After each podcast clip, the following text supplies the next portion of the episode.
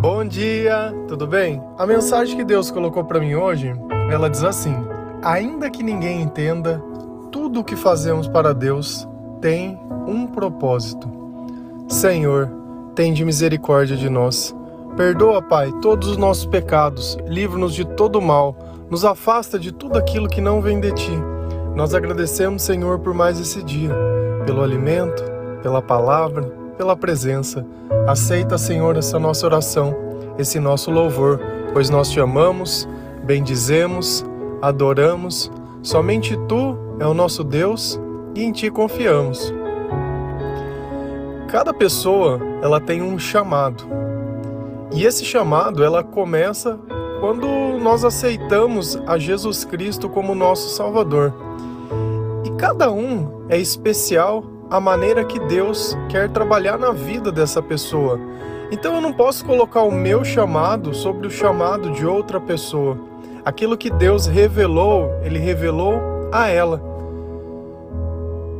E quantas vezes nós não encontramos pessoas que elas sofrem grandes transformações de vida e nós queremos ficar tentando entender, querendo primeiro validar se aquela transformação é genuína ou não, querendo usar o passado da pessoa para condenar a própria pessoa, sendo que Jesus, quando nós o aceitamos, ele não apenas nos perdoa, mas nos salva. Então, aqueles que aparentemente estão à nossa volta, que deveriam querer o nosso bem, muitas vezes não é isso que parece. Parece que eles querem que nós continuamos naquela vida. Talvez porque, como eles não conseguem mudar de vida, eles acabam se sentindo incomodados. E na Bíblia, por mais que pareça que esse tipo de exemplo ele possa parecer um tanto quanto distorcido ou fora de uma realidade, ele ainda existe exatamente dessa maneira. Nem sempre aquilo que Deus pede para nós, ele precisa ter uma razão. Nem sempre aquilo que Deus pede precisa existir uma lógica ou alguém precisa entender. Muitas vezes Deus ele está medindo a nossa obediência. Quando a gente olha para Abraão, ele pede para sacrificar o filho dele. Será que Deus realmente queria ver a morte de uma bênção que ele tinha dado à vida dele? Ou queria ver a obediência dele, aonde estava o amor dele? Geralmente Deus ele vai pedir para que nós oferecemos a ele as coisas que nós mais amamos. Isso fica muito evidente também naquela passagem do jovem rico, onde ele cumpria todos os mandamentos e fazia tudo o que Deus queria, só que ele não tinha aquele amor pleno ao Senhor. E quando Jesus diz, olha, então vende tudo e dá aos pobres, muitas vezes a gente se perde no exemplo, se perde na parábola e não no sentido. Naquele instante, Deus queria falar assim: olha, eu tenho o primeiro lugar da sua vida. Será que era necessário vender tudo ou ele queria ver como ele iria se reagir? Será que era necessário que Abraão sacrificasse seu filho ou ele queria ver a maneira que ele iria reagir? Se a gente lá em Mateus 26, versículo 7, a palavra do Senhor diz assim: Aproximou-lhe dele uma mulher com um frasco de alabastro contendo um perfume muito caro. Ela derramou sobre a cabeça de Jesus quando ele se encontrava reclinado à mesa. Se a gente olhar nos evangelhos, essa passagem ela é contada e a gente consegue pegar evidências em cada uma delas. Essa mulher, se eu não me engano, está em Lucas, ele fala que ela era uma pecadora. Então pensa comigo, Jesus ele está na casa de alguém, tá? Ele tinha ido lá para comer e chega alguém por trás dele, uma mulher. E se a gente for olhar na história, a mulher naquela época ela era tratada é, de forma discriminatória. Tanto que se você olhasse nas epístolas de Paulo, ele diz que ela não deveria nem falar dentro da, da, da igreja. Se ela tivesse alguma coisa para dizer, era para dizer para o marido depois. Mas aquilo era uma cultura daquela época. Então a gente não, não pode ficar transpondo e, e querendo assim, ah, não, porque é assim e assim vai ser, porque se não for assim, Jesus não vai. Sabe, colocar regras. E essa passagem, justamente, Deus ele vai mostrar que o importante não é a opinião dos outros nem as regras. O importante aqui é a gente fazer a vontade de Deus. E na vida daquela mulher, essa era a vontade de Deus. E a gente nota que Jesus ele tem o um alinhamento com Deus porque ele entende o que ela fez. Então eu quero que vocês imaginem a cena. Jesus estava sentado, chegou uma mulher por trás. Alabastro é um vaso. Então, assim, pensa que é um vaso de um perfume muito caro. Naquela época não devia se existir muitas especiarias, nem muitos tipos de coisas como nós temos hoje, toda essa variedade. Então, quando eles viram aquele perfume caro sendo derramado na cabeça de Jesus, todo mundo ficou parando sem entender por quê. E começaram a julgar o chamado daquela mulher. Isso a gente vê em Mateus 26, versículo 8 e 9. Os discípulos, ao verem isso, ficaram indignados e perguntaram: Por que esse desperdício? Este perfume poderia ser vendido por alto preço e o dinheiro dado aos pobres.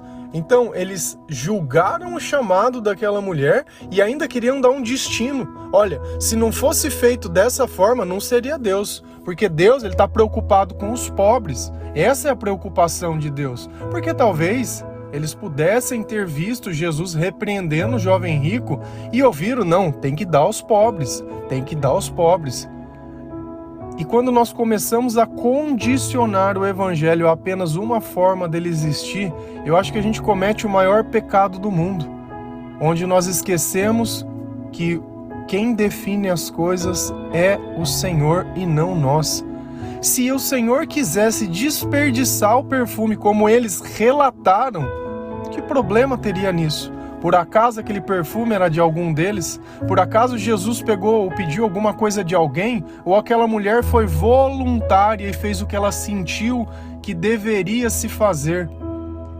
Cuide da sua vida.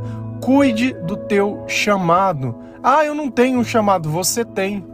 Você não tem obediência, você não tem vontade, você não tem coragem, você não tem um monte de coisa. Agora, a última coisa que você pode falar é que você não tem um chamado. Porque Jesus, ele fala na palavra: muitos serão os chamados, poucos os escolhidos. Porque na verdade, a escolha cabe a nós. Eu tenho que aceitar o meu chamado. E agora vamos voltar lá no perfume. Um perfume muito caro que seria desperdiçado, porque qualquer um que olhou aquilo entendeu que aquilo era um desperdício. Agora, Será que para Deus algo é desperdício? Será que quando nós fazemos algo para o Senhor, nós estamos desperdiçando alguma coisa? Será que quando você tira um recurso seu e, e, e, de alguma forma usa aquilo da forma que o Senhor desejou, você está desperdiçando? E ainda que eles fossem discípulos e ainda que eles andassem com Jesus, não é a pessoa que eu estou perto, é a forma que eu reajo às coisas. Se eu não tenho sabedoria, não adianta eu estar no lugar certo. Quer um exemplo disso? Adão e Eva estavam no lugar certo, no paraíso, ao lado de Deus, feitos pelas mãos de Deus, mas não tinham sabedoria. Quando eu tenho sabedoria, eu não procuro respostas em pessoas. Não saio perguntando o que acho, o que não acho, o que é isso, o que é aquilo. A minha certeza ela já é certa a minha convicção ela já está formada. Dentro de mim não existe espaço ao contraditório, não existe espaço à dúvida. E é justamente isso. Essa mulher ela viu a oportunidade. Esse perfume com certeza Deus já deveria proporcionado a ela muito antes. E ela estava lá simplesmente esperando a oportunidade certa. Aprende uma coisa: Deus ele sempre vai dar a condição antes para que após você possa realizar. Essa mulher com esse vidro de perfume, ela poderia ter vendido para ela, comprado uma coisa para ela, mas ela fez algo para Deus. E é isso que a gente sempre faz, tira algo nosso e dá para Deus. Todos os dias eu gravo áudio. Poderia estar tá fazendo algo para mim, poderia estar tá dormindo até mais tarde, poderia. Mas dentro do meu chamado, essa é a minha oferta, esse é o meu vaso, essa é a minha unção e ele está sendo dado para você de forma gratuita. E tem gente que olha e fala: por que, que você continua fazendo isso? Porque ela não ouve a voz daqueles que dizem: olha, obrigado por você estar fazendo isso. Quando a gente não ouve a voz de Deus, talvez a gente não encontre a bondade que Deus espera em todas as coisas. E isso é a coisa mais importante do mundo. Enquanto alguns criticam porque eu faço, a pergunta que eu faço é por que você não está fazendo nada? É fácil reclamar. E aquela mulher ela teve a coragem. E aí nós vamos lá olhar em Jesus. com toda a sua sabedoria. Mateus 26, versículo 10 e 11. Percebendo isso, Jesus disse: Por que vocês estão perturbando essa mulher? Ela praticou uma boa ação para comigo, pois os pobres vocês sempre terão consigo, mas a mim vocês nem sempre terão. Mais um pouco, Jesus disse que ela estava ungindo o corpo dela para o que ele iria passar, para que ele pudesse fazer a ressurreição. Olha como uma pessoa sem Deus perturba a outra. E o que é a perturbação, segundo Jesus? É julgar a outra pessoa baseado no seu próprio princípio. Então, quando você vê alguém fazendo qualquer coisa, guarda para você. Porque Jesus ele te pergunta: por que, que você está perturbando os outros? Porque você não tem sabedoria para atender? Porque aquilo não está dentro do teu chamado? Porque aquilo não está dentro do teu propósito? Porque na tua cabeça é o jeito que você aprendeu né, no, no teu curso, na tua coisa. Uma coisa eu falo para vocês: o bem mais precioso que o Senhor ele me deu foi a minha vida. Eu não tenho nada mais precioso, porque através dela eu posso ver Deus se manifestando. E quando eu olho toda a capacidade que o Espírito Santo me dá quando ele está comigo, e eu olho que eu não tive estudo, que eu não sentei numa carteira, que eu não gastei tempo muitas vezes dentro de uma faculdade, né, provando o que eu sei, o que eu não sei, que eu não tenho um mestrado, que eu não tenho um doutorado, que eu tenho um currículo que não serviria para nada, mas eu olho as coisas que eu posso fazer com Deus. Não tem como eu falar que dentro desse vaso, dentro desse pecador, não existe uma alma um espírito maior que ele influenciando e fazendo. Um dia eu vou contar uma história para vocês. E quem ouvir essa história vai achar que é mentira. Só que ela é verdade. Um dia eu vou contar uma história de uma pessoa que não tem estudo, porém tem obediência. De uma pessoa que aceitou um chamado que ninguém mais aceitou. De uma pessoa que ao lado de Deus que ao lado de Deus preferiu dar a glória a Ele do que a si mesmo. Muito em breve nós conheceremos essa história, e por mais absurda que pareça, da mesma forma que a gente ouvia aquelas histórias da Bíblia, da mesma forma, ela é verdade. E dentro desse chamado, Deus levantou diversas e diversas pessoas de crenças diferentes, de vidas diferentes, de famílias diferentes, de capacidades diferentes, mas no final, todos obedecendo o mesmo chamado. Não é o sim ou não de um homem que define o nosso amanhã, mas é o sim de um Senhor que ele nos ama e que ele começou a dar esse vaso lá atrás, que ele começou a dar esse perfume lá atrás então, enquanto todos estavam perturbados, olhando e dizendo: Olha, não vai acontecer nada, algo já estava acontecendo e ninguém tinha capacidade para entender. Mas Jesus viu. Ela praticou uma boa ação para comigo, pois os pobres sempre terão consigo, mas a mim vocês nem sempre terão. E é você poder fazer enquanto a oportunidade pode ser feita. Todas as vezes que você sente medo, todas as vezes que você espera, todas as vezes que você fica parado inerte, vendo que se outra pessoa toma o seu lugar e carrega a sua cruz, todas as vezes que isso acontece, você perde a oportunidade. E no nosso chamado, Deus ele não chama aqueles que têm dúvida. Deus chama aqueles que Eis-me aqui, Senhor, estou aqui. O que, o Senhor precisa? O que nós podemos fazer juntos hoje? Porque diferente de outras pessoas que muitas vezes pedem para você fazer e deixa você fazendo as coisas sozinho, Deus não. Deus ele participa. Deus ele está junto. Se você fechasse os teus olhos e alguém conversasse com você Mesmo que você não visse, você saberia que alguém estava ali conversando com você e junto de você, como se a gente estivesse viajando num carro e alguém sentado atrás de mim falando, e eu conversando e dirigindo.